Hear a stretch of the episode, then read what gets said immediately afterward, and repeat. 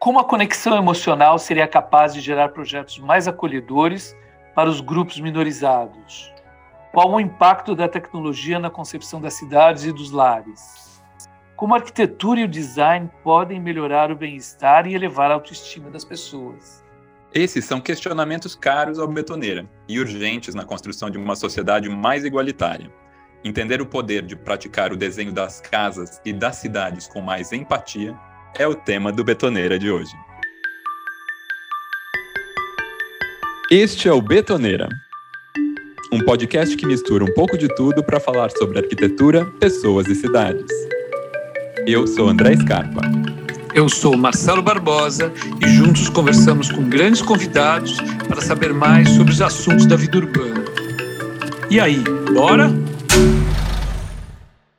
Este episódio conta com patrocínio cultural do Arquitrends. Ouça o Arquitrends Podcast no Spotify ou no YouTube. Nosso convidado de hoje é o arquiteto e designer Guto Requena. Graduado pela Universidade de São Paulo, durante nove anos atuou como pesquisador do Nomades.usp, o Centro de Estudos de Habitares Interativos. Em 2007, Guto concluiu seu mestrado na mesma universidade. Anos depois, esse trabalho daria origem ao livro Habitar Híbrido: Subjetividades e Arquitetura do Lar na Era Digital, lançado pela editora Senac em 2019. Em 2008, Guto fundou o Estúdio Guto Requena, e desde então recebeu diversos prêmios, palestrou e expôs em mais de 20 países. Desde 2011, Guto cria, roteiriza e apresenta séries para TV, internet e cinema. E no final de agosto deste ano, estreou na Netflix, como um dos cinco fabulosos da primeira edição brasileira do programa Queer Eye. Guto, seja muito bem-vindo ao Betoneira. E que prazer, é, André, prazer. Marcelo. Obrigado, viu, Guto? Muito legal Obrigado você vocês ah, pelo convite. Muito, falar muito de arquitetura, bom. falar de cidade, é o que a gente mais ama, né? Então, estamos juntos. Legal. Nossa, não. Curti muito o teu trabalho, Guto. Parabéns, viu? Somos fãs aqui já. Nesse dia frio, né? Gostoso para gravar um podcast. Que tomara que as pessoas curtam e também escutem aí com um vinhozinho do lado, né? É tão bom fazer podcast e ouvir podcast, eu adoro. Oba, né? já fica a dica aí, gente, para como ouvir o podcast hoje. Sopinho vinho. Guto, para a gente começar o nosso papo, eu queria que você contasse um pouquinho para os nossos ouvintes sobre o Queer Eye Brasil. Esse formato nasceu há alguns anos, né? E você já revelou que ainda na faculdade assistiu a primeira versão e que aquilo te empoderou de alguma forma. Como é que surgiu o convite para a versão brasileira do programa e qual que você espera que seja o impacto, ou que, ou que você já tem visto, né, o impacto, né, desde que estreou dia 24, das pessoas ao assistirem o programa? Nossa, André, muito legal, né? Poxa, eu tô... É, o programa estreou tem uma semana e é um sucesso absoluto, é uma loucura. Que Ele tá, massa. já está assim, trending, né, que eles falam, está em alta em vários países. É uma loucura, estou recebendo muitas mensagens do Japão, das Filipinas, olha só, fãs na Filipinas. Que demais. Hoje eu recebi vários e-mails de Portugal. As pessoas estão fazendo caricatura, desenho, mandando. Então, assim, eu acho que, antes de tudo, né, o Queer Eye, para mim, eu, eu, eu, eu, brinco que ele nem é um. Assim, ele é mais do que um programa de televisão, ele é um uhum. movimento, né, que começou lá atrás, em 2008 eu estava ali meio que finalizando a faculdade e, de fato, como você disse, foi um programa. No Brasil, ele foi transmitido pela Sony e foi um uhum. programa que me impactou muito, porque foi a primeira vez que eu vi na TV é, cinco homens gays empoderados. Nas suas profissões, inclusive um arquiteto, né, um cara que fazia projetos de interiores, arquitetura, e aquilo aquilo mexeu comigo, né? A gente não estava acostumado, ainda mais ali naquele momento, Total. ver homens gays empoderados sendo eles mesmos na TV. O convite surgiu assim, meio que no susto, uma pessoa indicou. É, eu fui fazer o casting, meio de susto também. É, passamos por várias provas, várias dinâmicas, foi, foi, foi bem rico esse momento. E eu falei: olha, eu vou fazendo, e aí se eu passar, eu penso se eu vou fazer mesmo, né? Uhum. E aí no fim eu, eu passei, e, e, e, claro, foi uma honra, né? Então, assim, de novo, é um, é, é um projeto que eu acredito que ele fala sobre o poder da transformação quando a gente se entende enquanto coletivo, enquanto rede de apoio, o poder da uhum. transformação quando a gente tem autoafeto, né, quando a gente consegue falar de autoestima, né, que para mim são temas super caros à arquitetura.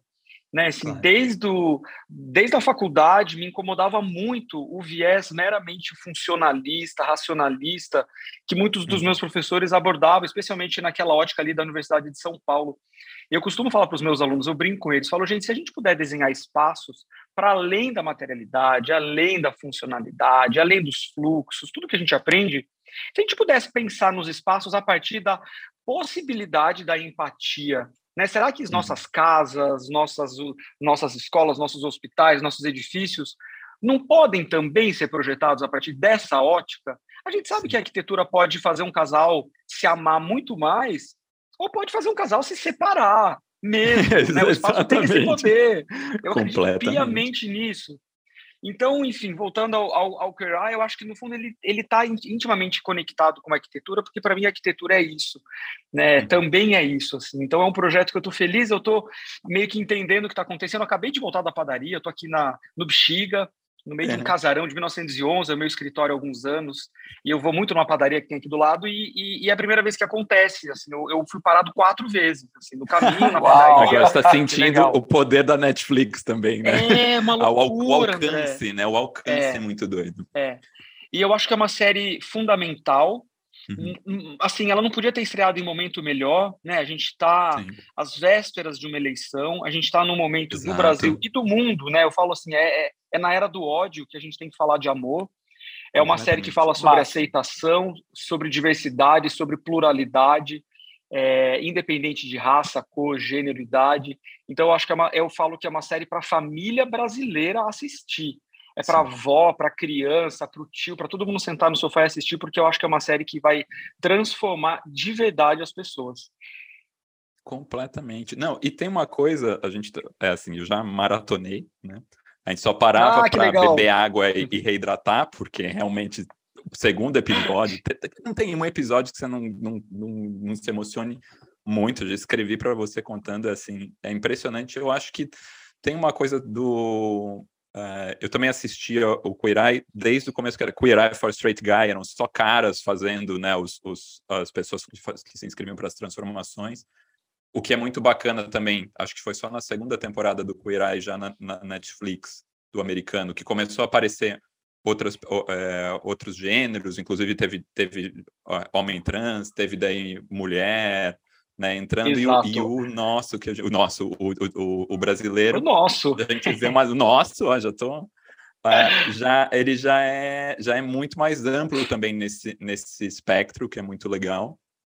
Mas eu acho que tem uma coisa da emoção, e eu também acho que do momento, um momento, né, depois de ter vivido os piores momentos da pandemia, de ter, de estar nesse cenário é, do governo, como você falou, a gente está tão à flor da pele e ao mesmo tempo tão necessitado desse afeto e, e dessa empatia que isso vem de uma maneira tão bonita, é, é impressionante como é uma como aconchego, né? É, é, é um programa afetividade. Né? É, Marcelo, você sabe que eu fui, eu, fui, eu fui almoçar com um cliente meu hoje, bem durão, e ele me falou que ele assistiu os episódios, e ele tem uma filha de 15, uma de 12, e ela, ele falou que elas se assustaram porque elas nunca tinham visto o pai chorar. Olha e ele chorou pela primeira vez na frente das filhas e que isso foi transformador, que isso foi positivo para a relação dele, para o próprio autoentendimento, para a relação dele com a família. E é sobre isso tudo. A gente precisa falar de afetividade, né? E, e, é, e é, um programa top, é gostoso de assistir, por isso que eu falo que é para a família toda, né? Então, Sim. que bom que vocês viram. É, eu, eu, eu, eu, consegui ver só o, o, o primeiro episódio, mas estou seguindo. E, e, é muito legal ver a questão do resgate da autoestima de uma mulher depressiva, já que, que sofreu, já está na, na meia idade, tá? E, e, e, vocês conseguem dar um up. E é muito legal em diversos aspectos. Né? E, mais um teu específico, porque o, o, nome é monstro, é o sofá monstro, é, é tirar aquilo que era tudo que era tudo de aca, de ruim da casa e, e, e, mudar, né? Então, eh, a cama que você que você vai experimentar com ela, cara, é maravilhoso isso. E você vai é. vendo o resgate da autoestima dela, ela vai virando outra pessoa. Os objetos da nossa casa contam histórias, né? Eles dizem quem nós somos, né? É muito mais isso. simbólico, né? O sofá foi feito para sentar, mas o sofá é muito mais simbólico do que só o ato de sentar, né? Então, é, para mim está sendo um, um, um, aprendizado imenso, porque eu não fazia projetos residenciais há 10 anos, né? O foco Sim. do meu estúdio nos últimos Olha. anos foi corporativo, comercial, institucional. Então, eu estou voltando a olhar para a questão do projeto residencial e me reapaixonei. Tanto é que esse ano a gente abriu dentro do estúdio um núcleo para voltar a fazer projetos residenciais. Muito de bom. Certa maneira, muito impactado também por essa experiência. Né?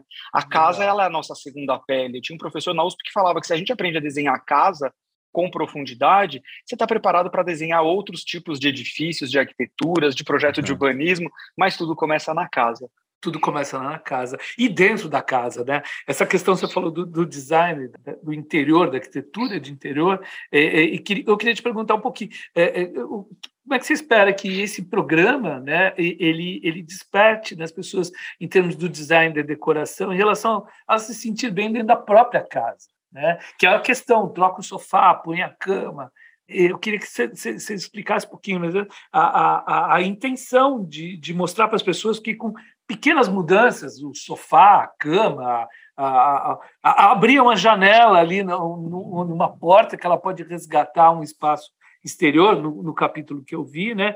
Como é que você pode viver muito melhor na sua casa? Né? Total, Marcelo, né? A casa, de novo, ela é um reflexo do nosso estado de espírito, né? A gente pode dizer quem é uma pessoa só de olhar para fotos da casa dela, né? E, no, e de modo geral, o, o brasileiro, né, assim, a, grande massa brasileira, não nós, a elite arquitetônica que, né, que eventualmente mora melhor, né, tenta fazer uma casa mais interessante, mas no geral a massa do Brasil acha que arquitetura e design é coisa para gente rica, né? Para a gente começa daí, né? Sim. A maior Sim. porcentagem do brasileiro absolutamente não se aproxima desses temas. Por isso que desde, a, desde que eu me formei eu, venho, eu, eu, eu defendo popularizar a discussão, o diálogo da arquitetura, né? Trazer a arquitetura para a televisão, pro, pro bom, eu ia falar para o rádio, mas para os podcasts, que é o que eu sei que o movimento Sim. que vocês estão fazendo, para a revista, a gente tem que se aproximar do grande público, senão a gente vai ficar sempre fechado ali numa elite discutindo arquitetura. Então eu sempre defendi isso. E, e de modo geral, o brasileiro mora muito mal. E não é difícil arrumar casa, não tem necessariamente a ver com ter mais, né, ou muito mais dinheiro. É, trocar a luz de casa, por exemplo, não é uma coisa que é tão tão distante de grande parte das casas brasileiras, né? Tirar aquela luz fria, colocar uma luz, uma luz um mais quente, é, trazer um pouco de personalidade através de cor. Né? Eu lembro que durante a faculdade a gente foi fazer uma visita numa comunidade em Salvador, foi uma das, acho que foi a primeira favela, né, comunidade que eu visitei, e, claro, foi uma experiência muito distante. É, eu sou de Sorocaba, sou, sou do interior, de uma família de classe média, não venho de uma família é, rica, mas eu nunca tinha entrado numa favela, numa comunidade. Obviamente aquilo me impacta, depois a gente, enquanto arquitetos urbanistas, a gente faz muitas visitas a muitas comunidades, essa é uma pauta recorrente no nosso curso, mas eu lembro que uma coisa que me impressionou é que, mesmo eu estando ali numa comunidade onde a construção era absolutamente improvisada, inclusive algumas construções com resto de madeira, papelão, mas algumas casas eles conseguiam, né? Isso me, isso, isso me despertou essa noção da identidade dentro de casa. Então, mesmo naquela situação temporária e precária, tinham pessoas que conseguiam fazer o que a gente já pode chamar de decoração. Ela sabia que era uma situação limite, mas existia assim pintura, quadrinho. É, eu lembro que eu vi uma coisa que me impressionou que ela pegava recortes de jornal e ela criava é. um padrão e, e legal. como se fosse um papel de parede. Uhum. Então, assim, falar de decoração, né? A gente acha que os arquitetos, acha que na faculdade é algo quase que pejorativo, né?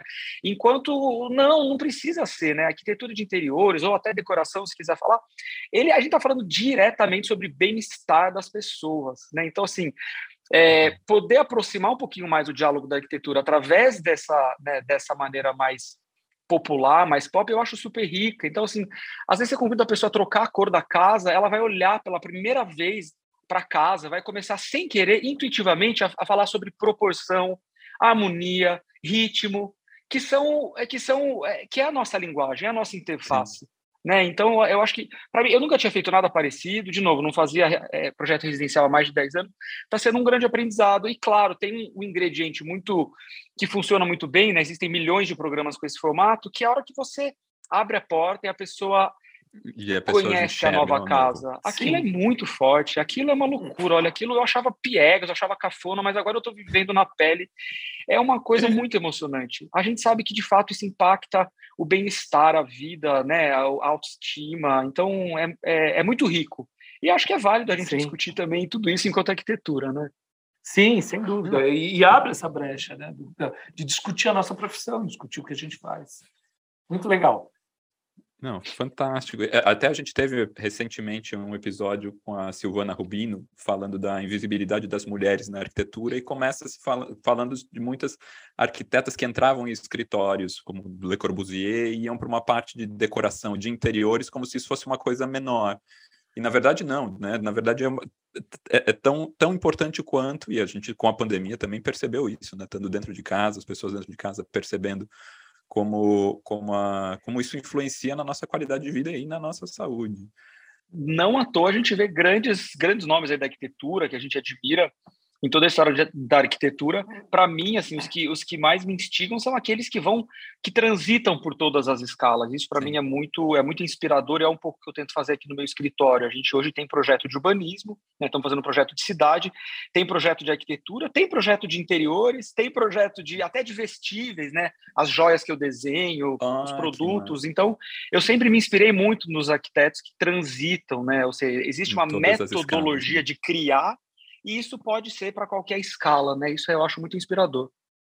O Guto contou para a gente um pouquinho aqui como que ele acredita né, na arquitetura e na decoração nos dias de hoje. A gente já viu algumas entrevistas, pessoas comentando que você admira muito o movimento do minimalismo, que se internacionalizou né, nos últimos anos, mas que isso não funciona no Brasil. Você contou um pouquinho dessa experiência de ter visto né, como as pessoas decoravam as suas casas e no programa, por exemplo, todas as casas ganham muita cor, ganham textura, ganham estampa. É, conta um pouco para a gente sobre esse olhar de agora e se isso também, se essa experiência também mudou a sua maneira de projetar. Não, total, André. Eu acho que assim, o minimalismo é mais do que um movimento estético, né? Eu acho que é uma filosofia de vida e a filosofia do minimalismo é fundamental se a gente quiser sobreviver né, no meio dessa emergência climática, a gente sabe que a gente precisa consumir menos né, e com mais consciência, isso é, é, um, é um dos pilares para a sobrevivência. Agora, com relação à casa, eu não acho de jeito nenhum, eu admiro, acho lindo, mas eu não acho que o brasileiro é minimalista. É claro que a gente é um, né, é um, é um povo plural, então cabe minimalismo, cabe maximalismo. Acho que o mais uhum. legal do Brasil é que cabe tudo. O que não cabe é querer por regra né? Não dá para ter regra. Eu acho uma preguiça assim, texto, revista que fica pondo regra, pode isso, não pode aquilo, né? Combine isso com aquilo. Eu acho que de modo geral o brasileiro ele é essa coxa de retalhos, né? A gente gosta de a gente gosta de quadro, quadrinho, lembrancinha, textura, cor. E, e, eu adoro usar isso nos projetos. E para mim está sendo um exercício assim, tem que fazer. Né? Foram seis casas que a gente desenhou. É, é, é uma obra muito rápida, uma obra de seis dias só. E seis dias eu vocês fazem usar... muita coisa. Seis dias a gente Muita Porque assim, a gente olha, é uma transformação absurda o que vocês É uma fazem. transformação absurda. E eu, foi legal porque isso, isso é um aprendizado dos últimos anos no tipo de projeto que eu fiz, né? Esses projetos corporativos, institucionais, são projetos que eu adoro fazer porque são rápidos, ao contrário da casa. Né, acho que todo arquiteto já, já sofreu e sofre com os tempos do desenho de uma casa, as inseguranças né, do proprietário, as revisões. Né? A gente, o projeto de uma casa não acaba, a gente vai levar ali fácil, entre início e conclusão, em torno de cinco anos né, para fazer uma casa.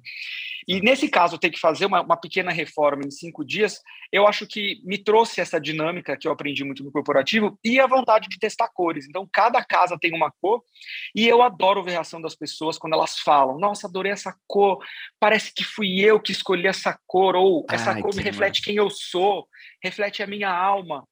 Para mim, esse é o melhor projeto. Eu falo isso para os meus clientes, eu falo, eu acho que o melhor projeto eu acho que, claro, cada arquiteto tem um estilo, digamos assim, mas para mim o melhor projeto é quando um cliente meu entra num projeto meu e tem a sensação de que foi ele que desenhou.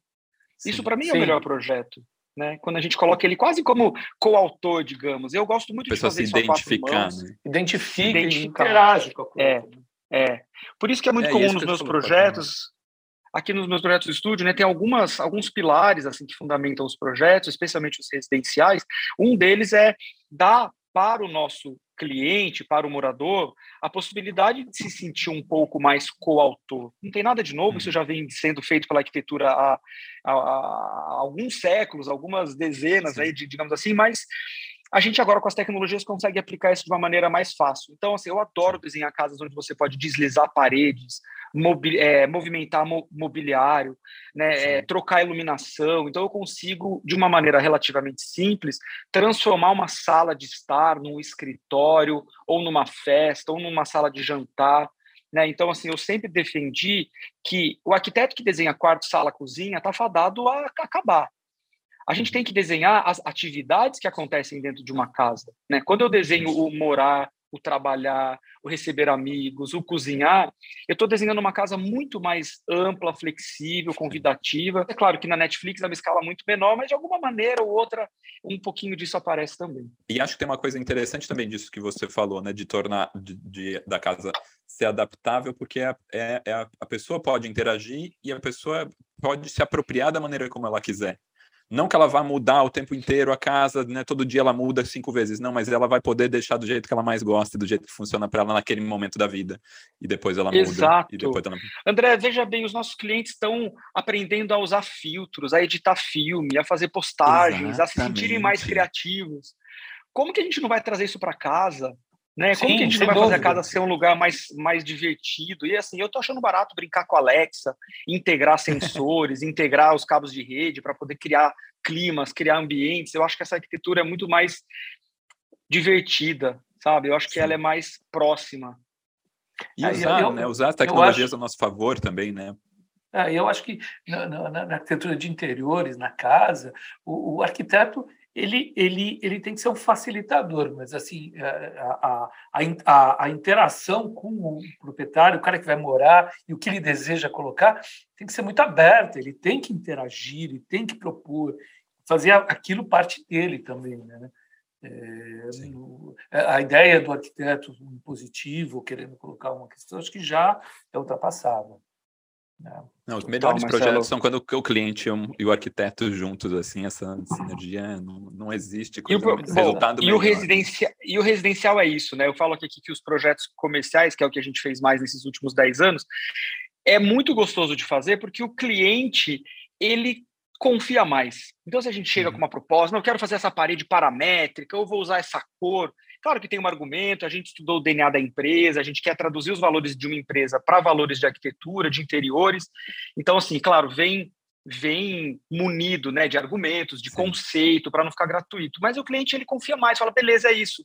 Quanto é o budget, o prazo é esse, então flui com muito mais facilidade. O cliente residencial é essa loucura, assim, eu concordo, é um, é um casamento e tem muita insegurança, mas eu acho que não precisa ser assim. É por isso que aqui nos nossos projetos residenciais a gente tem batalhado bastante, a gente tem estudado muito, assim, com, com bastante profundidade nos últimos quatro anos, casas pré-fabricadas, né, e novas tecnologias construtivas pré-fabricadas. A gente tem evitado ao máximo, né, eu brinco assim, que eu, que eu tento quase que recusar projeto se for para construir da maneira tradicional, tradicional, forma de concreto, laje, concreto, tijolo, né, uma construção que não acaba, uma construção que tem muito desperdício, é. muito desperdício, Exato. que não é sustentável e que tem ainda um, um fator social fundamental, que é a gente sabe a cor da pele das pessoas que levantam esse tipo de arquitetura, que carregam um saco de cimento Exato. nas costas, viga de concreto na cabeça, e ninguém fala disso. Tem acidente de obra, tem uma expectativa de vida menor, é um sistema uhum. Quase escravocrata. Não dá para a gente continuar construindo casas e arquiteturas dessa maneira. Então, assim, os sistemas pré-fabricados, e eu estou particularmente muito fascinado, emocionado com os sistemas de madeira engenheirada, né? A gente está fazendo Sim. agora vários edifícios de madeira engenheirada. Me parece que esse é um dos futuros da arquitetura. Então, assim, a gente fica muito mais tempo desenhando, né? A gente faz no Revit, que é, que é Sim, é, que é a obra é muito mais rápida. Né, que os escritórios. Mas a obra é um grande Lego. É. Uma vez que o desenho está todo desenhado, assim, a gente tem um controle de prazo, de cronograma e de orçamento muito afinado. Então, assim, o futuro da arquitetura é esse e o futuro das casas é esse. Eu acho que a gente vai construir Legal. uma relação nova com os nossos clientes quando a gente conseguir, de fato, ficar o máximo de tempo no projeto e depois ver a casa ser construída com uma, com uma otimização mais rápida, né? Sim. Muito bom. Então, é, é, mais ou menos, o teu, teu estúdio, né, o, o estúdio Guto Requena, ele tem uns 15 anos, mais ou menos, né? E, e eu vejo que com essa tua fala que é, a questão da, da, tecnologia embarcada nos projetos, nos teus projetos, é uma, é uma realidade muito presente hoje, né? É, queria assim, é, é, você até cita numa entrevista que, que, que a tua grande paixão é misturar o analógico ao virtual, né? Eu, eu queria ouvir de você um pouquinho como é que é esse interesse pela a questão tecnológica, ela se pauta na atuação acadêmica e profissional, né? É, você sempre foi antenado nessas questões? Conta um pouquinho para a gente de como, Legal, é que, como é que se processa isso, essa questão tecnológica. Legal, Marcelo. Olha, eu preciso voltar para 1999, que é um ano emblemático na minha vida, que foi o ano que eu entrei na faculdade, né? Mas mais do que isso, foi o ano que eu tive meu primeiro contato com as redes sociais, foi meu primeiro e-mail, naquele, meu, naquele ano, é, meu primeiro é, perfil né, no Orkut, MSN, ICQ, Napster. Napster foi meu primeiro entendimento de uma Napster, rede Napster, olha. onde a gente trocava os arquivos de música. Eu sou louco por música, eu ficava MP3. tocando milhões de arquivos e MP3 e baixando e gravando CDs, imagina. Mas aquele, aquele mundo, da, aquela cultura digital que se abriu em 99 para mim, eu, eu, eu, eu, foi como se tivesse aberto uma portinha para o ciberespaço e eu tivesse sido empurrado para aquele ciberespaço, eu fiquei flutuando ali no meio daqueles bits, fascinado. E aí eu fiz parte desse grupo de pesquisa do Nômades, que foi um lugar que me acolheu e ajudou a organizar um pouco, né? Ó, flutua, mas ó, vamos aterrizar e vamos entender essa cultura digital, sistematizar essa informação, fazer pesquisa, né? Eu fui financiado pela FAPESP muitos anos, depois continuei com meu mestrado na FAPESP e então o meu fascínio pelas tecnologias veio naquele momento, veio da sorte de eu encontrar um grupo de pesquisa como o Nômades, né? Que me acolheu por quase nove anos e, e, foi ali que eu comecei a estudar e entender o que eu chamo de arquitetura híbrida, né? que uhum. seria a junção desse mundo físico, concreto, tijolo, vidro, com esse mundo digital. Só que o mundo digital também tem uma materialidade. Né? Então, para mim, hoje, nos meus projetos, ou pelo menos os projetos que eu acho mais relevantes, que me interessam mais, são onde eu adiciono, para além do concreto, do tijolo, do vidro ou da madeira engenheirada. Cabo de rede, microcontrolador, LED, essa materialidade física que torna um espaço reativo ou interativo ou mais tecnológico, né? Então, eu acho que isso nos permite chegar em espacialidades que são investigativas e são muito ricas para explorar questões de bem-estar, de customização, uhum. né? É, é eu, eu, eu gosto de pensar nessa possibilidade dos espaços emocionais, né? Então, imaginar que, que as casas ou os espaços que a gente frequenta vão poder reagir a coisas que estão acontecendo lá dentro, né? Eu posso eventualmente aumentar a parede, mudar a luz, acontecem coisas na física da casa que são consequências de como eu me sinto, por exemplo. Né? Então uhum. tem é, tudo isso como assim eu consegui pôr a mão na massa. Primeiro foi muita teoria, né, enquanto pesquisador, portanto venho né, da área acadêmica, como como a gente está conversando aqui. E quando eu terminei o meu mestrado, eu fui ali da última turma que podia fazer o mestrado em quatro anos. Né? Aí Sim. terminei o mestrado. É. E fiquei naquela, putz, ou eu vou seguir a área acadêmica mesmo, vou seguir para um doutorado, dar aula, ser professor, quem sabe ter um grupo de pesquisa, ou vou pôr a mão na massa e vou para o mercado. Né? E foi o que eu acabei fazendo, mas eu sempre busquei nesses, nesses 12 anos aí de, de, de, de escritório oficialmente aberto, trazer a pesquisa acadêmica, né? tentar contribuir com a universidade, trazer pesquisadores para fazer parte de projetos, trazer profissionais de outra área. E tiveram dois projetos que foram muito emblemáticos para eu entender essa materialidade digital que eu comecei a usar nos meus projetos. O primeiro foi uma cenografia que eu fiz no Sesc Pompeia. Era uma cenografia para uma exposição sobre tecnologias vestíveis, né, o que a gente chama de wearable uhum. computers. E eu fiz uma, uma, uma, uma cenografia bem low budget, bem barata, que eram umas estruturas de plástico bolha tensionadas com uma Ótimo. fita de LED. Então o plástico Legal. bolha refletia aquela refletia. aquele LED e aquele e aquele LED mudava de cor. É, conforme os dados que os sensores que eu espalhei no Sesc Pompeia coletavam. Então, eu coletava Olha. presença e movimento. Dois sensores muito simples, e conforme estava mais cheio, mais vazio, mais movimentado, aquela ah, cenografia foi. ia mudando de cor. E, e aí, bom, teve uma materialidade para colocar onde passa o cabo, onde passa o fio, como que eu conecto é, os sensores, e aquele tipo de arquitetura começou a me interessar muito. E aí, quando a gente fez as fotos e publicou, saiu um monte de blogs, saiu um monte de lugares, assim, tinha um, acho que tinha algo de novo ali, e aquilo me deixou ainda mais estimulado. Falei, poxa, eu sou brasileiro, todos os blogs que eu estou consumindo, que ou publicam projetos modernistas, né, ou projetos contemporâneos com cara de modernistas, casas de concreto com ângulos de 90 graus, estão é, publicando uma coisa diferente brasileira. Isso me deu um, um orgulho, né? E, e depois eu fiz em 2009 a minha primeira discoteca, o primeiro clube, né? Eu sou um apaixonado pela cultura é. da música eletrônica, pela cultura da noite, é, pelos clubes enquanto safe space, né? Que é o termo que se usa em inglês, mas é esse lugar seguro, né? É, os clubes uhum. historicamente são lugares, né, as discotecas são historicamente lugares que abrigam com, com, com mais segurança comunidades LGBTQIA+, negros, né, pessoa, né, outra, né, então é um lugar onde é, historicamente, por exemplo, a comunidade LGBTQIA+, pode ir e usar a roupa que quiser e fazer o que quiser Poder, sem ser né, julgada. Né? Esse poder do clube sempre me fascinou. E o primeiro clube que eu desenhei grande foi em 2009, que foi a Hot Hot, que foi um projeto que a gente até ganhou o, o melhor da arquitetura naquele ano. E a gente resolveu desenhar um teto todo de LED interativo, assim, era uma coisa estrondosa. Hoje você consegue comprar uma tecnologia muito parecida pela internet e instalar na sua casa. Mas naquela época não tinha. É né? muito a evolução das coisas é muito rápida André, também. E foram, eu até preciso achar essa foto. Foram dois meses tecendo quase quatro quilômetros de cabo então eu ia na obra, eu ficava fazendo foto daquele processo, eles estavam tecendo uhum. os cabos para depois subir e não aparecer nada. Então eu falei, cara, existe algo muito rico nessa nova arquitetura que tem que ser pensada Sim. e que ninguém nunca me ensinou. Por onde passam os cabos, onde estão os sensores, quanto custa tudo isso, quem programa, como que eu monto um time de arquitetura que tenha cientista da computação, programador de hardware e uhum. de software, né? Então hoje, hoje a gente tem isso no estúdio, né? a gente é um escritório de arquitetura que não tem só arquitetos, tem um programador, cientista da computação, enfim, tem é, design gráfico, design de produto. Então, isso, esse, é, é esse contexto todo que me fascinou muito, Marcelo, e que agora vem se desdobrando nesses é, projetos e, finalmente maiores, né? E, e, a gente vê escritórios, uh, novos escritórios, escritórios mais recentes, que eles têm realmente essa profusão de, de, de, de, de profissionais que juntos criam uh, o espaço, criam luz, criam arquitetura.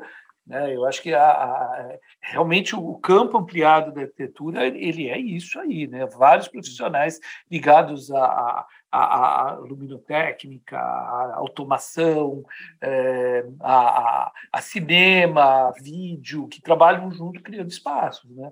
É muito não, legal. uma coisa até não só os, os, profissionais que já né, fazem parte aí desse universo colaborativo arquitetônico, né, dos complementares e tudo mais, mas você trabalhar com gente de outras áreas, quando você traz informação de outras áreas, o que você pode alimentar e transpor de uma área para outra, isso é muito rico também. Né? É, ver muito... exemplos de um, da ciência, da tecnologia e trazer para cá, isso é muito, muito. Muito rico, muito André. Rico Eu acho que você consegue medir com um certo termômetro aí o grau de inovação de um escritório de arquitetura hoje no Brasil por dois fatores principais. Primeiro é a diversidade dentro do escritório, né? É, quantos arquitetos negros as pessoas estão empregando dentro dos escritórios brasileiros? Se eu chegar no escritório e tiver todo mundo branco, eu já vou embora. Eu falo, bom, esse Exatamente. não está fazendo inovação, não está falando de pois. futuro. Né, começa de dentro para fora. Quantas pessoas LGBTs, trans, esses escritórios estão tão, tão incluindo? Isso traz uma riqueza direta na discussão de projeto. Né? Então, assim, um projeto onde você tem uma equipe de fato mais plural, existe uma discussão muito mais profunda. Mais plural. Né? Muito mais plural. Então, é, de um lado é isso, e do outro é a equipe multidisciplinar, que não tem nada de novo, né? A história da arquitetura sempre trouxe isso, mas eu acho que, por exemplo, a gente, eu fico muito feliz quando eu consigo ter dentro de alguns processos de criação, de metodologia de criação, ah, quando a gente consegue trazer profissionais de outra área. Por exemplo, eu tenho, eu tenho é, é, além do pessoal fixo aqui do escritório, a gente tem um time de colaboradores que vem por o projeto. Por exemplo, psicóloga, e que eu acho que é, um, é, um, é, é fundamental, Não. é super legal dependendo do projeto. É, neurocientista. A gente teve três projetos que a gente fez nos últimos anos que a gente teve uma neurocientista sentado na mesa discutindo o projeto com a gente. É, então, putz, eu acho que isso leva assim, um, né, para um grau de discussão, de aprendizado, de aprendizado para o arquiteto e para o cliente, que eu acho que daí a gente começa a falar de inovação, né? Dentro da arquitetura. Sim. Completamente. E assim, além do uso da tecnologia que a gente comentou agora, tem uma aposta no design biofílico, que se mostra recorrente no seu trabalho, inclusive nos projetos corporativos. Eu queria que você falasse um pouquinho sobre, o sobre esse processo nos seus trabalhos e explicasse para quem ainda não teve contato o que, que seria o design biofílico e quais que são os seus benefícios. Muito legal, André. Esse tema realmente é um tema, de novo, se a gente quiser falar, espiar um pouquinho o futuro né, da arquitetura, a biofilia ela é um dos ingredientes dessa, desse futuro possível. A biofilia, ela fala assim, acho que de uma maneira bem simples, né? É, é, a gente não vai conseguir, talvez, nesse momento, voltar para a natureza, né? Mas a gente pode uhum. trazer a natureza para mais perto da gente. E a arquitetura pode ser um, um suporte para que a natureza esteja de fato muito mais próxima. E eu digo mais, com a tecnologia, a tecnologia também é um facilitador para trazer essa natureza. Então, quando eu coloco, quando eu falo de sistemas biofílicos, né, tenho usado a palavra biofilia radical dentro de alguns projetos, né, não sou eu que estou inventando a roda, tem muito, né, um movimento é, enorme que está acontecendo é, no mundo da arquitetura, da construção civil. É, então, a gente consegue trazer sistemas de plantas, né, trazer muito mais verde para dentro de casa, é, uhum. é, dentro dos escritórios, dentro dos projetos, e a tecnologia pode facilitar, porque, por exemplo, é, usar centrais de irrigação, né, computadores que me ajudam a regar as plantas, a, a sensores que podem ler é, a qualidade da terra, se ela está seca, uhum. se ela uhum. precisa de, de adubo, né, tudo isso são sistemas que Sim. estão ali capilarizados, né, que me ajudam a entender e, a, e, são facilitadores para que essas plantas cresçam melhores e sejam um pouco mais prático. Porque no fim a gente também precisa de espaços que sejam práticos. Quais são os benefícios? São inúmeros, né? O principal é a qualidade de, é, é o bem-estar que traz. Existe um bem-estar psicológico, subjetivo, é muito bom estar Sim. perto de planta, todo de mundo planta. sabe disso. Mas existem hoje, foi, foi, muito legal que a pandemia acelerou muito pesquisas sobre biofilia e tem muitos dados, né? Então, por exemplo, saíram uma série de artigos nos últimos anos mostrando que aumenta é, a quantidade de oxigênio, mais oxigênio no, no, no ambiente melhora a minha capacidade criativa, é, eu tenho, as pessoas tendem a ter menos dor de cabeça, tendem a ficar menos com os olhos menos irritados. E eu descobri na minha casa, né, eu acabei de mudar há cinco meses para um projeto onde eu estou testando essa biofilia radical. Eu estou morando numa pequena floresta e está sendo e projeto lindo para variar também. É super bonito o projeto. Adorando morar ali no meio de uma florestinha e estou aprendendo coisas que daí eu vou repassar para os meus clientes e eles decidem se eles querem. Mas eu estou adorando, por exemplo, eu coloquei carpete nos quartos. E uhum. a gente agora encontra minhoca andando nos carpetes. Elas descem dos vasos e elas vão passear pela casa. e eu, eu acho eu acho barato. Insetos. Eu estou no nono andar, no meio, perto do minhocão, no meio de uma selva de pedra. Entra gafanhoto, entra borboleta, entrou passarinho já duas vezes, tem as minhocas que andam pelo chão. Então, assim, é mais do que as plantas, né? A gente tem que lembrar que tem um ecossistema ali é, que vem então. junto, né? Recentemente a gente até comprou joaninha, você pode comprar pela internet, Joaninha. Pois é, para matar pulgão e tudo mais. Para matar pulgão e cochonilha. Aí tem o, a, a, as pragas, né? O pulgão, cochonilha. Cara, Comprar é Joaninha na Amazon. Comprar é, Joaninha na Amazon. É muito bom, é muito que é, bom. Que é uma coisa mais tecnológica e biofílica do que você Exatamente. Joaninha pela internet. Muito bom. E é muito legal você ter esse tipo de, de biofilia radical dentro de casa, porque também te obriga a se reconectar com a casa.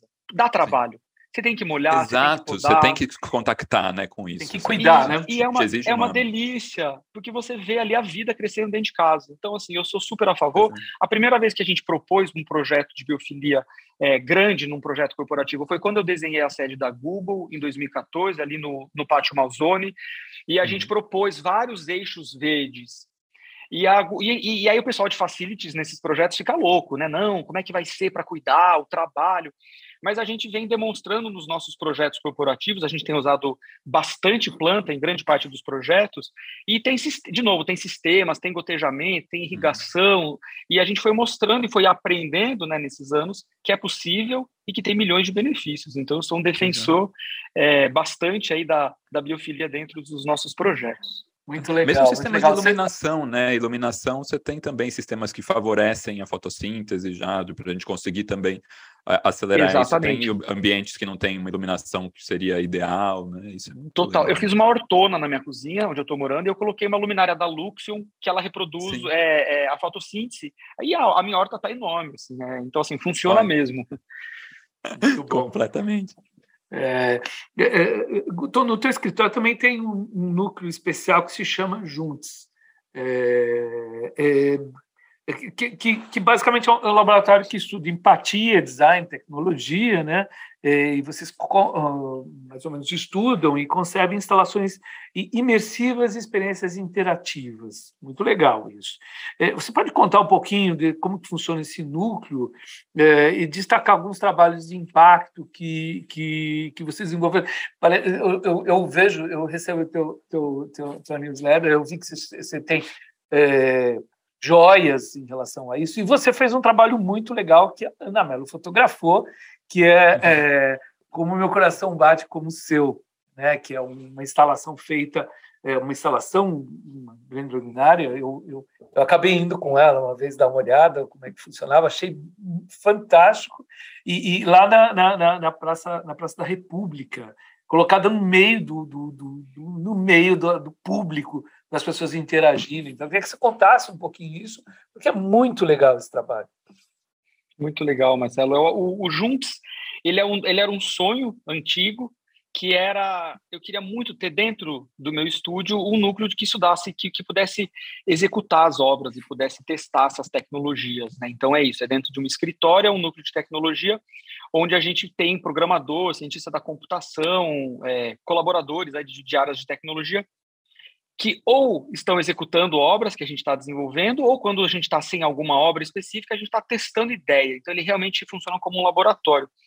E, e, foi, e foi, foi fundamental, assim, essa, é, a, a, a, gente fundar esse, esse laboratório, porque eu acho que está levando também, assim, os nossos projetos para um nível de profundidade muito maior. Porque antes a gente conceituava, eu sempre, né, assim, eu, eu mesmo não programo, mas eu fui, no, no decorrer dos projetos, aprendendo cada vez mais sobre tecnologia, o que usar, como desenhar.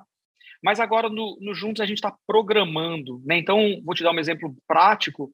Eu gosto muito de usar sensores nos meus projetos, né? Muitos desses sensores originalmente são usados para a área da medicina e a gente hackeia esses sensores, né? Abre o código Ótimo. de programação deles para poder usá-los nas nossas instalações, nas nossas arquiteturas, né? São maneiras da gente captar, por exemplo, o que eu chamo de biofeedback, né? Biofeedback são os dados que o corpo produz quando eu estou emocionado. Quando a gente sabe, quando a gente está com medo ou está apaixonado, meu coração dispara, minha mão sua, minha atividade cerebral muda. Então, tem uma série de sensores que são capazes de detectar essas alterações, produzem dados, e o que eu faço enquanto arquiteto designer é traduzir esses dados, né? ou coloco esses dados, insiro esses dados é, dentro dos meus algoritmos, das minhas operações dentro do computador, e isso gera, por exemplo, formas. É, então, está sendo um barato agora estar tá aqui, ter juntos, porque eu posso sentar do lado dos programadores, do lado do Bruno. A gente está conseguindo fazer uma coisa maravilhosa que é integrar a área de arquitetura ainda mais com a área de programação. Então, por exemplo, a gente fez o primeiro, o primeiro curso do estúdio, tem um mês que aconteceu, foi um sucesso, foram 15 vagas, esgotou em duas semanas. A gente recebeu um grupo de 15 profissionais que ficaram cinco dias aqui no estúdio, e para preparar esse curso, é, o pessoal de arquitetura com o pessoal do Juntos conseguiram integrar o Revit com o Grasshopper, com, com, com, com outros softwares de interação para a gente ter visualização em tempo real. Então, assim, para quem está em casa ouvindo a gente não está entendendo muito, só para visualizar, eu tenho, acho que é um, um exemplo prático, né? Tem é, gerar formas de design a partir desses dados. Então, um dado que eu posso usar e que eu gosto de usar muito é o batimento cardíaco. Então, por exemplo, eu coleto o batimento cardíaco de uma pessoa e aquele dado vai me gerar uma forma. Então, vamos dizer que é um vaso que pode ser impresso em 3D, cuja forma veio do batimento cardíaco, veio, portanto, da legal. emoção. Então, são exemplos de coisas que a gente está fazendo. A joia que você citou é isso, né? É um projeto que se chama Aura, é uma startup que eu fundei uns anos atrás, onde a gente vem investigando né, o uso desses sensores para criar objetos. E a joia ela é uma, um objeto que você baixa o aplicativo pelo celular, chama Aura, Pendant, Pendente Aura. Você conta uma grande história de amor com o dedo no flash para captar o batimento cardíaco e a gente ah. também coleta a emoção na voz. Então, a partir desses dois parâmetros, desses dois dados, ao terminar a contação da história, a gente visualiza uma forma que é gerada em tempo real, que é o que a gente chama de design generativo, né? E design paramétrico, é gerado por algoritmos e ele é generativo. Portanto, ele nunca se repete. Então eu posso coletar um bilhão de histórias de amor que nunca uma joia vai ser igual a outra, porque a forma igual. vem das emoções, ela é única. E depois ela impressa em ouro, ouro, prata e rosa, né? Então as pessoas podem usar essa joia perto do peito, perto do coração, e ela vai simbolizar, né? Ela é uma abstração, é, ela torna tangível algo que é intangível. Isso me interessa muito nos projetos. E aí, Marcelo, só para concluir aqui a minha resposta, o, o Juntos tem criado instalações imersivas, interativas em diferentes escalas. A minha grande paixão é a cidade é quando eu consigo levar toda essa, toda essa conversa, toda essa pesquisa para a rua, né? A rua, ela é o lugar de conflito, é o lugar onde eu vejo o diferente, o outro, né? A gente sabe que a priori, enquanto arquitetos urbanistas, isso é meio básico, mas a maior parte das pessoas muitas vezes não reconhece, né, o poder da rua e como é importante, na minha opinião, a gente poder adicionar novas camadas de tecnologia na superfície da cidade, como forma de adicionar novas camadas de poesia na cidade. Né? Então, quando você tem um ponto, um ponto de ônibus, ele foi desenhado para me proteger da chuva e para me fazer sentar e esperar o ônibus. Mas ele pode ser mais do que isso se ele for adicionado de tecnologia. Né? Então, quando a gente desenhou, por exemplo, lá um, uma estrutura paramétrica, né, que é um, um ponto de ônibus, as pessoas podiam sentar para esperar o ônibus, mas elas também podiam colocar o dedo num sensor o sensor coletava o batimento cardíaco e transformava isso em música. Ela podia ouvir o batimento cardíaco dela e das outras pessoas. E ah. aí começava uma música a partir dos batimentos cardíacos. Né? E aí abre, abre a, a questão né, e a oportunidade da pergunta. E se a pessoa que estiver sentada do meu lado, e se eu der um sorriso, e se a gente conversar, né, que, será que não pode ser uma amizade? Será que será que eu não posso descobrir que essa pessoa tem afinidades comigo? Será que o cara que está sentado do meu lado também toca guitarra e eu posso fazer uma banda com ele, né? São essas imprevisibilidades da rua que tornam a rua um lugar fascinante, né? Inclusive um lugar de conflito e de diálogo. Então essas instalações buscam a gente levar um pouco de, dessa, dessa, desse aprendizado para a rua. E a obra Meu Coração Bate como o Seu, que você citou, é um pouco isso, né? A gente foi convidado para criar uma obra. É, gente, foi, foi um projeto maravilhoso pela Intel e pela National Geographic. Aliás, recomendo quem está em casa a procurar no YouTube chama Hack the City, né, cidade hackeada, né, hack com H-A-C-K. É só colocar lá, ou coloca Guto Requena, Meu Coração Bate Como o Seu, que deve sair o link, vale a pena, são cinco episódios, cada episódio é um artista fazendo uma obra de rua, e aí é documentado o tá. processo. Então, na nossa obra, eu quis fazer uma homenagem ao ativismo LGBTQIA+, que começou no Brasil, na Praça da República, em 1978, por um grupo chamado Somos, Lembrando que aquele momento, ditadura, né, ser uma pessoa LGBTQIA+, é, era muito, continuava, né, assim, ainda como hoje, muito violento, muito perigoso, e virou um instrumento no centro histórico de São Paulo, virou um instrumento de violência e de extorsão de grana. Então, eles prendiam as pessoas LGBTs, para elas saírem, elas tinham que pagar. Então, virou um aparelho oficial do Estado, né, de violência, de monitoramento e de punição, né, e de corrupção, porque tinha, era uma maneira de pegar dinheiro. Esse grupo se revoltou contra tudo isso e foi o primeiro grupo que se tem notícia, foi em 78, pouco mais de 40 anos atrás. Então eu quis celebrar, né, quis homenagear, vale um parênteses, o Brasil é o país que mais mata comunidade queer no planeta. Sim. O Brasil é o país que mais mata pessoas trans no planeta. Sim. A expectativa de vida de uma pessoa trans no nosso país é 35 anos. 35 anos. Somos... O Luca fala isso, é impressionante esse dado. E né? somos o país que mais consome pornografia trans no planeta. Então a gente vê hum. o tamanho da hipocrisia. O né? tamanho da hipocrisia. De a importância de políticas públicas, né? a importância da gente falar sobre isso e da gente ter uma legislação que regulamenta. Então a obra tenta falar um pouco de tudo isso e no fim, quando as pessoas sentam nessa obra, elas podem ouvir trechos de depoimentos de ativistas que eu coletei e eu coletei o batimento cardíaco deles. Então as pessoas também podem ah. sentir o batimento cardíaco dessas pessoas, né? Então é isso. Ele é um, é um mobiliário, mas ele tá, ele é mais do que um mobiliário, né? Ele é um convite à afetividade, à empatia, né, a conhecer outras histórias. Então, eu acho que se a gente conseguir ter né? mais mobiliários, mais pontos de ônibus, mais praças com tecnologias como essa, quem sabe a gente não pode também fazer uma cidade mais empática, mais fraterna, mais afetiva. Não, bom, era isso bom, até que legal. a gente tinha isso, isso que eu ia falar, até a nossa próxima pergunta era, era um pouco isso.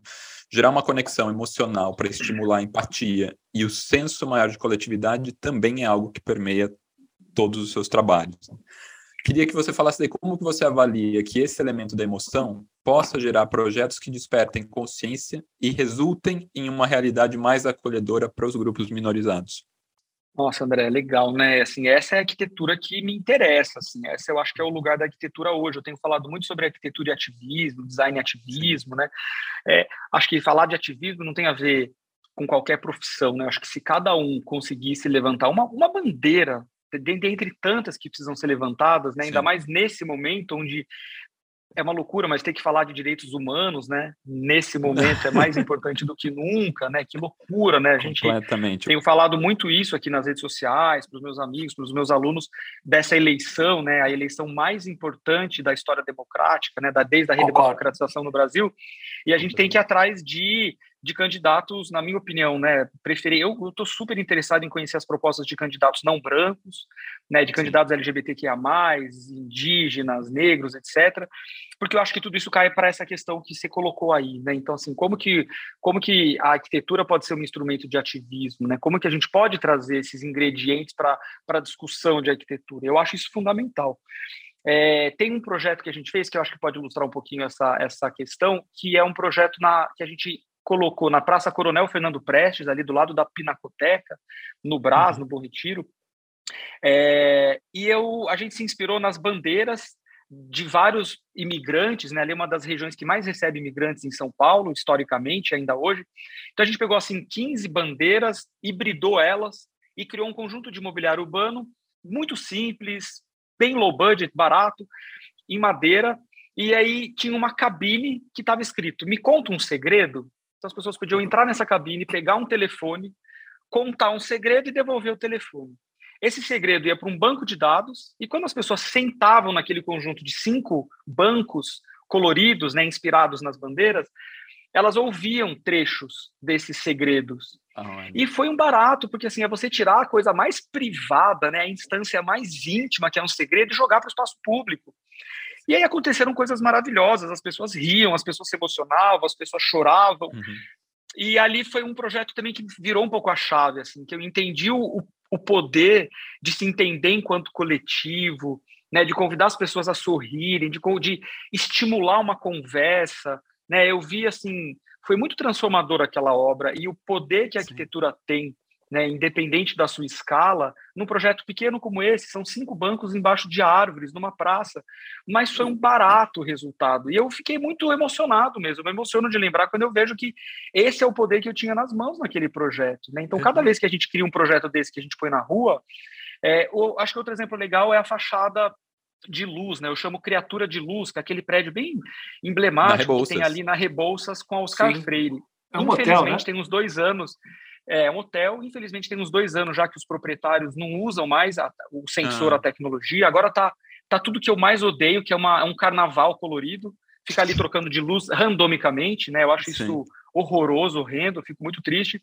Mas também me fez pensar muito sobre, sobre contratos e como que a gente vende esse tipo de tecnologia e qual que é a nossa responsabilidade, né, enquanto arquitetos, quando você põe uma obra dessa na rua, para que ela perdure e não vire isso que ela virou, porque eu acho que o que ela virou agora é uma coisa horrorosa, eu acho que é uma afeta a, a cidade de uma maneira negativa, mas originalmente ela mudava de cor e de formas de acordo com a qualidade do ar e com o barulho. Do ar. E foi um barato, porque ela ficou assim, né, originalmente funcionando durante uns cinco anos, e durante várias vezes eu monitorava sempre que eu passava ali, eu morava ali perto, e, e mais de uma vez eu vi, por exemplo, grupos de crianças com a professora no celular interagindo com a arquitetura. Né? Ou seja, foi, uma, foi, é, foi quase como gamificar a cidade, a arquitetura, convidar as crianças para olharem para a arquitetura, que difícil é que muito provavelmente a maior parte delas nunca tinha sido convidada a olhar para o prédio e fazer uma reflexão Sim. sobre aquele edifício, né? Ou quando eu subia de táxi, eu, eu adorava fazer filme, né, fotografar, e o taxista virava e falava: "Oh, você sabia que está mudando de cor por causa da qualidade do ar?" Eu Porra, cara, se chegou no taxista é porque popularizou. Chegou. Então, assim, é um tipo de obra também que eu acho que tem um potencial tremendo para fazer uma reflexão sobre a nossa, a nossa maneira de usar a cidade. Né? Eu sei que em dias de muita poluição, aquele prédio vai ficar vermelho. Eu sei que em dias que tem muito carro na rua, a cidade está poluída, mas a gente normalizou isso. A gente acha que é normal morar numa das cidades mais poluídas do mundo. Não é, e não deve ser. Então, quando você coloca um prédio que muda de cor, mostrando que o dia está mais poluído ou menos poluído, eu acho que também tem um pouco desse contexto, né, de pensar na arquitetura como uma pele comunicante, né, como uma ferramenta de reflexão sobre o nosso comportamento. Né? Então, acho que é possível e eu acho que, para mim, é isso que mais fascina no uso das tecnologias. Muito bom, muito bom. É, é, bom, é, como você colocou no, nos seus projetos, você sempre tenta se lembrar a, a comunidade de LGBTQIA+, né? É, de alguma forma, como você, você colocou nas, na, na, nos projetos que você fez. No, no teu apartamento atual, por exemplo, você tem um, um tapete né, desenvolvido pelo teu estudo, que é o, o, o Turing, né? É, que, que gente, onde criado... é que vocês foram achar essa informação? Vocês são maravilhosos. Ah, gente. A gente vai, a gente vai garimpando. Vocês são demais. Foi criado pela empresa L Espartano Brasil, né, com padrões feitos uh, a partir de algoritmos descobertos pelo matemático Alan Turing, é, que foi morto em 1954 em Londres por ser homossexual. Aliás, muito muito legal foi registrado isso num filme que é o Jogo da Imitação, né, um filme Sim. de 2014 com o Benedict Cumberbatch. Então, excelente filme. Excelente. Eu queria, como você acredita ser importante trazer essa, essa temática sempre que possível para ampliar a discussão sobre diversidade na área do design, né, da arquitetura e do urbanismo? É, então, assim, de que maneira que a gente amplia isso? É, eu acho que tem uma coisa que eu falo muito para os meus alunos é eu acho que a gente tem, deveria ser, né, ou talvez tenha uma riqueza quando a gente consegue ser um pouco contador de história, né, quando a gente consegue adicionar um conceito para um projeto, né, e eu, pelo menos na minha maneira de fazer arquitetura e design, isso aparece muito, né, então essa história, esse exemplo do tapete, né, que a gente usou os algoritmos que foram descobertos, né, por um dos pais da computação, que tentou se apagar, tentaram apagar o, o o, o, Alan Turing, por ser homossexual, ele acabou morrendo por ser homossexual, né? Teve um apagamento histórico, agora, né, nos últimos 20 anos, tem uma retomada da importância dele. É, é um grande storytelling. Eu acho uma delícia poder contar um pouco quem é o Alan Turing com a desculpa Maravilha, de fazer né? um tapete bonito. Né? Então, aí as pessoas olham e falam, putz, é legal esse tapete. Agora, quando você conta essa história, fala, é, mas é muito mais. Nossa, esse tapete é demais. é muito mais legal, né? Então, é. poxa, que bom se as nossas criações puderem ser também plataformas, né, suportes para a gente contar essas histórias, né? Então eu acho que a gente acaba colocando isso, né? Tem um tem um tem um outro projeto que eu gosto muito que é o que é o é, é esse Love Project, né? Que eu contei um pouquinho do Pingente, mas ele começou lá uhum. atrás, a gente ele começou em 2014 e a gente convidava as pessoas a contarem uma grande história de amor, plugava sensores no corpo dela, deixava ela sozinha, isolada, com privacidade, numa sala e a gente ficava do lado de fora da sala monitorando esses dados emocionais que os sensores coletavam, e aí a gente tinha uma impressora 3D que imprimindo ali em tempo real objetos.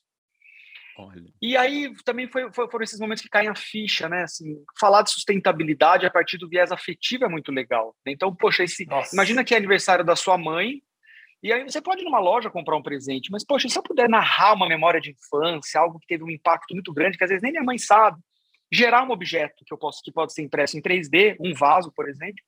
Esse vaso, ele é muito mais do que um vaso, né? Ele contém as minhas memórias pessoais, íntimas, Afetivas. a minha história com a minha mãe afetivas. É muito possível que quando minha mãe morrer, ela passe para outra geração e para outra geração e para outra geração, né? Então acho que esse é um pouco o poder que essas histórias podem ter em cima dos objetos.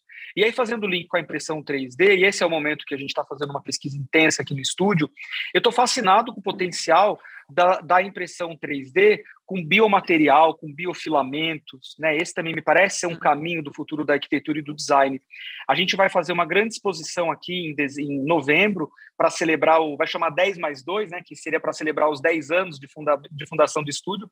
Você falou 2008, 2008 abriu informalmente, mas em 2010 uhum. ele abre como empresa, né? O nosso registro como empresa é de 2010, celebraríamos em 2020, veio a pandemia, vamos conseguir celebrar só esse ano. E entre as, as coisas que a gente vai apresentar inéditas, a gente vai apresentar a primeira coleção de mobiliário feito por impressão 3D com biomaterial, que é com argila e fibra.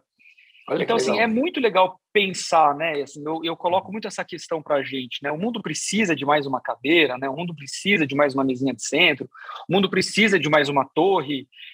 É, sim, a gente vai precisar sentar, vai precisar morar, vai precisar né, usar a mesa, mas talvez a gente não precise de coisas novas, pelo menos não como a gente fazia, né? E a, a impressão 3D, assim como a arquitetura pré-fabricada em madeira, são alternativas, né? Então, poder imaginar que a gente vai ter uma arquitetura totalmente biodegradável ou uma cadeira totalmente biodegradável, né, que eu posso usar e quando acabar o fim do ciclo de vida eu posso jogar fora, Sim. que ela vai se biodegradar. Mais do que isso, né, a gente está vendo o surgimento de filamentos com componentes que são nutritivos.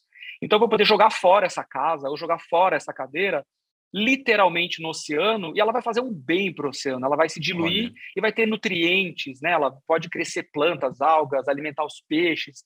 E era um absurdo falar disso 10 anos atrás, mas agora a gente está vendo uma série de experimentos acontecendo. Então, esse também é um caminho, né, falando de arquitetura, inovação, tecnologia e futuro que tem nos interessado. A gente está fazendo o primeiro projeto de uma casa impressa em 3D. Eu não posso falar muito ainda que é um projeto top secret, mas ele vai ser lançado agora em dezembro. Aí, se vocês quiserem, a gente bate mais um papo. Ele vai ser instalado Nossa, num, num parque em São Paulo. E é isso, a gente está investigando, assim, é uma, é uma, arquitetura temporária, é para durar dois anos e depois ela vai ser é, biodegradada, literalmente. A gente vai documentar todo esse processo. Legal, muito Nossa, legal. Isso é, não, é, é incrível, porque né, é, é, o descarte, mas o descarte já, já é, é uma não é um para uma melhoria num é outro. É uma integração, não um descarte. Né? Muito Nossa, que Por isso que é legal, assim, há, há, de haver esperança, né, Marcelo, né, André? Há Sim. de haver esperança, cara. a gente está vendo, Sempre. de um lado, tanta coisa que faz a gente desacreditar, mas a gente está vendo que existe tecnologias né, novas e eu acho que quando elas são adicionadas aí desse poder da afetividade, da empatia, a gente tem um, um, um ingrediente fundamental para falar de futuro. Né? Se a gente quiser sobreviver enquanto espécie humana, é, para mim é da fusão dessas duas, desses dois pilares aí, tecnologia mais afeto. E afeto, perfeito. Muito bom. Guto, para a gente finalizar, que é assim uma tristeza tá falar, finalizar esse papo, porque é, maravilhoso isso aqui. Mas para a gente finalizar, a gente gostaria de, de, pedir uma reflexão sua. Assim, nós sabemos que o, o, espaço público, ele infelizmente não é público de fato. Né? A gente sabe que, além de é muros de concreto, é a, aquela arquitetura que expulsa uh, os é, moradores de rua, que a gente vê cada vez é, muros, é, muitos muros invisíveis segregando os grupos de, de pessoas como os grupos, o grupo LGBTQIA+, pessoas pretas, imigrantes, entre outros. Cada tipos de corpos podem circular em que partes de corpos, da cidade, né? Isso é, é fundamental, né? Exatamente. Cada pessoa vive a cidade de uma forma diferente. Como você acha que arquitetura, urbanismo, design podem construir cidades com menos muros e mais pontes? Nossa, eu acho que essa é a pergunta de um milhão de dólares, né? Eu acho, que, é, eu acho que de um lado é muito, é na verdade é um pouco triste porque de um lado não está tanto na nossa mão, né? Está muito mais no poder Sim. público, né? Em como a sociedade também pode se movimentar para exigir melhorias. É um conjunto, né? É, um, é, um, é, um, é super complexo porque é um conjunto, como a gente sabe. Eu acho que nós, enquanto arquitetos, temos defendido muito isso, né? Eu dei uma palestra em, em, em Porto Alegre sexta-feira, eu falei muito disso, que é, é interessante porque os arquitetos brasileiros, os designers brasileiros são conhecidos, são respeitados, né? A gente tem um histórico é, maravilhoso, né, dos nossos pais e mães aí arquitetos e designers. Então hoje a gente é conhecido enquanto arquitetura e design, mas a gente é zero conhecido quando a gente vai para o espaço público. E existe, portanto, né, existe um, um, um, uma lacuna a ser preenchida pelos novos profissionais que estão se formando agora. E eu tento estimular um pouco os alunos, falando, gente, eu sei que está duro, que está difícil se formar agora, mas olhem para o espaço público. Né? Tem muita oportunidade de novos escritórios fazendo comunicação visual, desenho de imobiliário urbano, desenho de praça, desenho de parque, editais. Né? Então, eu acho que se a gente pudesse estimular essa moçada que está se formando né, para mais ativamente né, criar empresas, criar estruturas empresariais para fazerem projetos na rua, é fundamental. E acho que, claro, né, puxando sardinha aqui para minha grande pa uhum. paixão, que são as tecnologias, eu acho que sim, as tecnologias são um ingrediente fundamental da arquitetura, da, tecno da, da arquitetura e do urbanismo, para desenharmos cidades mais fraternas, cidades mais inclusivas. Né? Então, acho que tem muito para ser investigado, experimentado a partir do uso de sensores, de LED, de novos materiais, né? de tecnologias interativas, reativas, que nos que, que, que podem trazer uma cidade mais fraterna. Então é isso que eu acredito. Muito eu, bom. Eu acho que a gente vendo o programa agora não tinha outro arquiteto para colocarem ali que não fosse você com toda essa pesquisa e com toda essa atuação nesse sentido assim realmente é é muito visível como o quão necessário é, é, a gente ter cada vez mais essa discussão nesse sentido tão amplo da tecnologia, do afeto, da, da de, de, entender empatia. a cidade para todos, da empatia. Isso é impressionante. Esse betoneira está especialíssimo. Eva, muito bom, muito bom, muito bom. Tomara que muitos alunos aí nos escutem, né? E aí se sintam também estimulados a é, entender que a arquitetura é como o Marcelo falou, o campo da arquitetura é muito mais ampliado do que as pessoas pensam, né? É, muitos alunos nos escutam, nos escutam, viu, Guto? E, e eu, eu queria falar exatamente uma palhinha no fim. Se você tem algum projeto de, de divulgação de todos esses experimentos que você faz? Né? Você tem algum curso? Você capacita pessoas? Você dá aula em algum lugar? É, como é que funciona? Porque você está criando, de repente, um, um, um hiato, uma brecha dentro da arquitetura convencional, propondo coisas interessantes e, e que tem uma aplicação nessa coisa da empatia diretamente na cidade. Né? Então... Muito legal, Marcelo. A gente, a gente tem assim um compromisso, um comprometimento assim da gente conseguir ao máximo compartilhar as pesquisas que a gente faz. Periodicamente a gente solta as newsletters. É, algumas delas têm conteúdo de pesquisa, têm dados, têm bibliografias. Então convido as pessoas a, a se inscreverem na newsletter do estúdio. É só entrar lá no nosso site www.requena.com e tem uma seção ali que é se, é se inscrever na newsletter. A gente, eu acho, hoje eu tenho muito orgulho do nosso Instagram, o Instagram do estúdio do Turriquena. Claro que o Instagram também é uma oportunidade de portfólio, então a gente está sempre apresentando uhum. projetos, mas a gente também sempre apresenta pesquisa, links, a gente tem dentro dos stories várias coisas que eu adoro, assim, desde dicas de coisas para fazer em São Paulo, dicas de curso, como se aprofundar na questão de design paramétrico, design com algoritmo. E agora a gente fez esse primeiro curso, foi um sucesso, então agora a gente está tentando se organizar para que isso vire uma prática dentro do escritório. Né? Eu não tô, eu não tô nesse momento dando aula fixo em nenhuma escola. Tenho uma dificuldade grande de me amarrar só numa escola, porque eu acabo viajando muito, tenho uma agenda mais maluca, mas eu sinto muita falta, eu confesso que eu sinto muita falta. E aí queria lembrar também para os alunos que nos ouvem, para terem paciência, respirarem fundo, né? A gente há de haver momentos melhores e dias melhores, e acho que uma das, uma é das é coisas da nossa profissão que eu acho maravilhosas é que quanto mais velho a gente vai ficando, mais maduro a gente vai ficando, melhor arquiteto a gente vai ficando, né? Uhum. Quantos arquitetos que a gente admira que vão começar a desenhar casas só com 50, 60, né? Vão começar a desenhar arquiteturas depois dos 50, 60 anos. Não é para desanimar, né? Putz, meu Deus, vou ter que esperar tudo isso para desenhar, não. Mas eu acho que a nossa profissão, ao contrário de muitas, né? Ela demanda uma bagagem, né? Quanto mais a gente constrói, vai para a obra, lê, vai ao teatro, ouve música, assiste filme, isso faz parte da nossa cria repertório, um arquiteto né? mais completo, exatamente. Então é, eu acho que é uma profissão que parece que quanto mais cabelinho branco, né, os arquitetos e as arquitetas e os arquitetes têm, parece que vai tendo mais respeito, ao contrário de muitas profissões que acaba sendo muito triste, né? Assim, a questão da idade é, muitas vezes pode ser uma questão. Sim. Então não desanimem, a arquitetura está em plena transformação, eu acho que tem um campo muito otimista aí pela frente. Eu acho que a gente vai viver tempos melhores e eu sugiro, né, eu, estimulo as pessoas a aprenderem um pouquinho sobre programação, né? Então hoje em dia tem muitos cursos de, de Grasshopper, de Arduino, muita coisa gratuita, muita coisa em português, no YouTube, por exemplo. Então assim, assistam, façam essas aulas, porque eu acho um absurdo na formação do arquiteto hoje não terem disciplinas de linguagens de programação. Né? Isso é uma, isso é um crime. Isso está mudando. Já tem algumas faculdades incluindo. Então corram atrás e vão aprender o básico das linguagens de programação, porque isso vai mudar muito a maneira de fazer arquitetura e design de vocês. É isso aí, grande recado. E um recado uh, positivo aí, né? Vamos, as coisas vão mudar no, no final do ano, né? Mas vamos Just depender muito do. Better.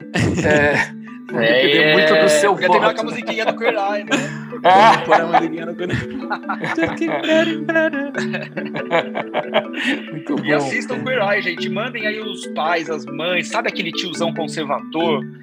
É, Exato. Esse é candidato é, bem é, conservador, que faz símbolo de é para mandar no Manda link, link no grupo assistir. família do Zap. Link no grupo perfeito. da família. É isso, mandar as pessoas assistirem. É isso aí. Muito bom, muito bom. Super obrigado, Guto. Valeu. Guto, obrigadíssimo. Obrigado, Sucesso gente. sempre. É um prazer, Parabéns uma pelo alegria, Betoneira. uma honra ter você aqui. Muito, muito obrigado. A honra foi toda minha. Adorei. Este episódio contou com roteiro e direção de Mariana Conte, colaboração e fotografia de Ana Melo, edição e finalização de José Barrichello. Tema de abertura por Mário Capi, identidade visual por Flora Canal. Quer continuar essa conversa? Assine nossa newsletter no link do nosso perfil no Instagram, betoneirapodcast, onde você também pode mandar suas sugestões do que misturar mais no traço dessa massa.